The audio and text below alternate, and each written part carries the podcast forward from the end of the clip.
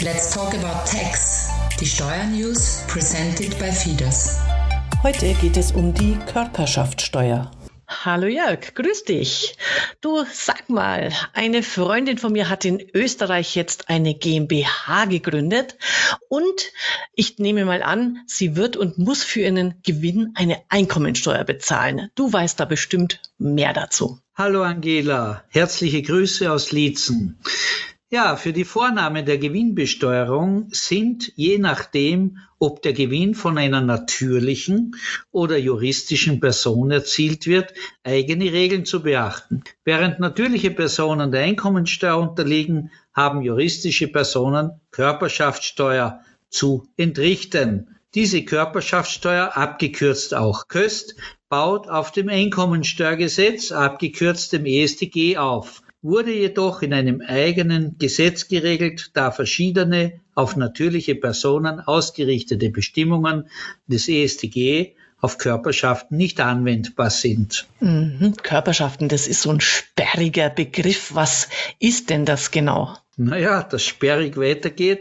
Körperschaften sind rechtliche Gebilde, die als solche selbstständig Träger von Rechten und Pflichten sind und über eine eigene Rechtspersönlichkeit verfügen. Sie handeln durch ihre Organe bzw. den gesetzlichen Vertretern. Was gilt als Körperschaft? Juristische Personen des privaten Rechts, also zum Beispiel GmbH, oder auch juristische Personen des öffentlichen Rechts, zum Beispiel Sozialversicherungsträger. Die Körperschaften öffentlichen Rechts unterliegen grundsätzlich nur dann und insoweit der Köst, als sie einen Betrieb gewerblicher Art unterhalten. Kannst du dafür mal ein Beispiel nennen? Ja, zum Beispiel die Gemeinde betreibt ein Gasthaus, oder eine Stadt unterhält einen eigenen Verkehrsbetrieb. Ah, jetzt verstehe ich. Super.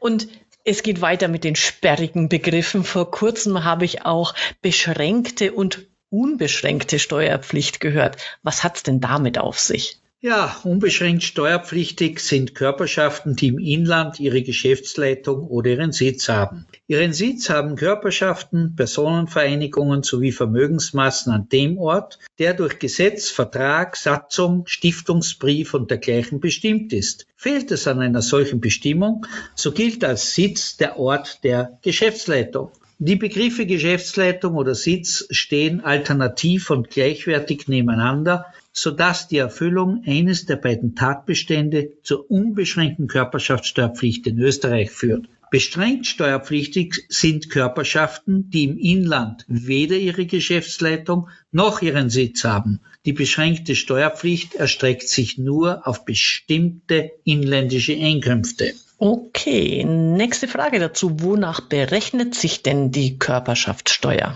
Wie in der Einkommensteuer ist die Bemessungsgrundlage für die Körperschaftssteuer das Einkommen, also der Gewinn, welches im Veranlagungszeitraum erzielt wurde.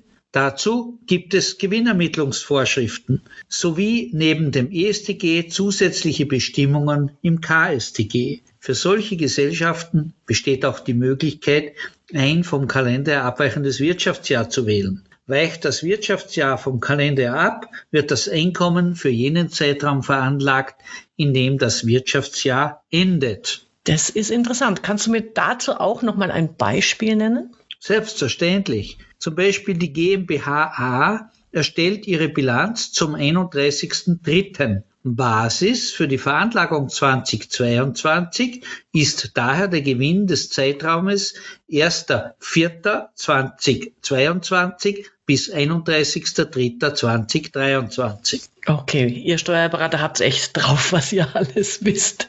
Äh, und wie hoch ist jetzt der Körperschaftssteuersatz? Das Einkommen der Körperschaften wird bis zum 31.12.2022 mit 25 Prozent besteuert. Im Zuge der ökosozialen Steuerreform 2022 wurde beschlossen, den Körperschaftssteuersatz ab dem Jahr 2023 etappenweise auf 24 Prozent beziehungsweise ab dem Jahr 2024 auf 23 Prozent zu senken. Ah, das ist ja mal jetzt eine günstige Besteuerung. Das heißt, wenn ich nur 25, 24, 23 Prozent Körperschaft bezahle, ist es dann damit durch? Das ist ja ein Steuersparmodell. Ja, das wäre schön, liebe Angela. Leider ist das nicht so. Wird der Gewinn an natürliche Personen ausgeschüttet, so unterliegt diese Ausschüttung zusätzlich der Kapitalertragssteuer oder kurz KEST genannt. Diese KEST beträgt seit dem 01.01.2016 27,5 Prozent und wird von der Körperschaft einbehalten, womit die Steuerpflicht für den Empfänger in der Regel endgültig abgegolten ist, also eine sogenannte Endbesteuerung. Kannst du mir das dann nochmal konkret vorrechnen? Wie viel Steuern zahle ich dann insgesamt? Ja, selbstverständlich. Bei einer Körperschaftssteuer von 24 Prozent ergibt sich daher bei einem Gewinn von Euro 100 eine Körperschaftssteuer von Euro 24 und eine Kapitalertragssteuer von Euro 20,90 nämlich 27,5 Prozent von 76, also 100 minus 24 sind die 76. Somit ergibt sich eine Gesamtbelastung von Euro 44,90 bei 100 Euro beziehungsweise 44,9 Prozent. Wenn allerdings die empfangende Gesellschaft eine juristische Person ist, so ist diese Ausschüttung steuerfrei, wenn es sich um Beteiligungserträge von einer inländischen Kapitalgesellschaft oder Genossenschaft handelt, also man spricht von der sogenannten Beteiligungsertragsbefreiung. Auch Gewinnanteile aus ausländischen Gesellschaften können unter bestimmten Voraussetzungen befreit sein.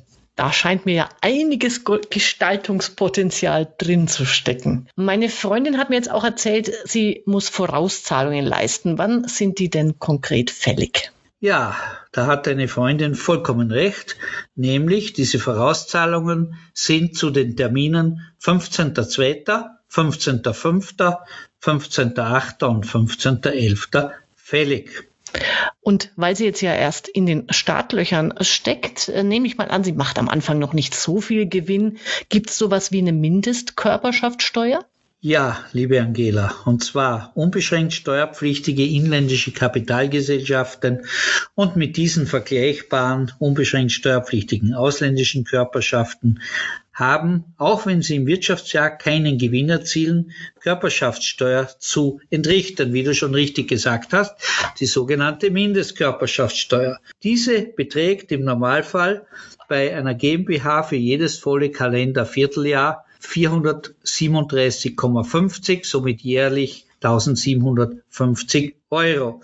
Hier gibt's Ausnahmen, nämlich die Mindestkörperschaftssteuer für nach dem 30.06.2013 gegründeten GmbHs beträgt in den ersten fünf Jahren 500 Euro, also 125 Euro pro Quartal, in den folgenden fünf Jahren 1000 Euro pro Jahr, also 250 Euro pro Quartal.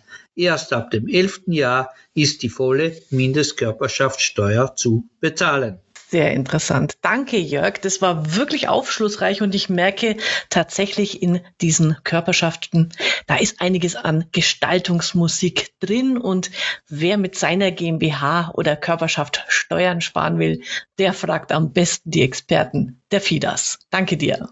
Gerne, Angela. Bis zum nächsten Mal. Wer jetzt noch Fragen hat zu diesem Thema, der kann sich einfach an die FIDAS Steuerberater Österreich wenden unter www.fidas.at. Bis zum nächsten Mal, wenn es wieder heißt Let's Talk About Tax, presented by FIDAS.